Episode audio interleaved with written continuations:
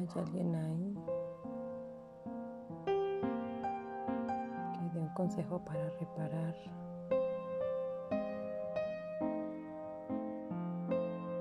una situación emocional respecto al rompimiento de una pareja después de más de cinco años, después de planes, objetivos,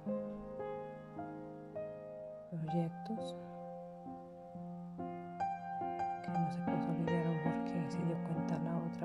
Que no podía.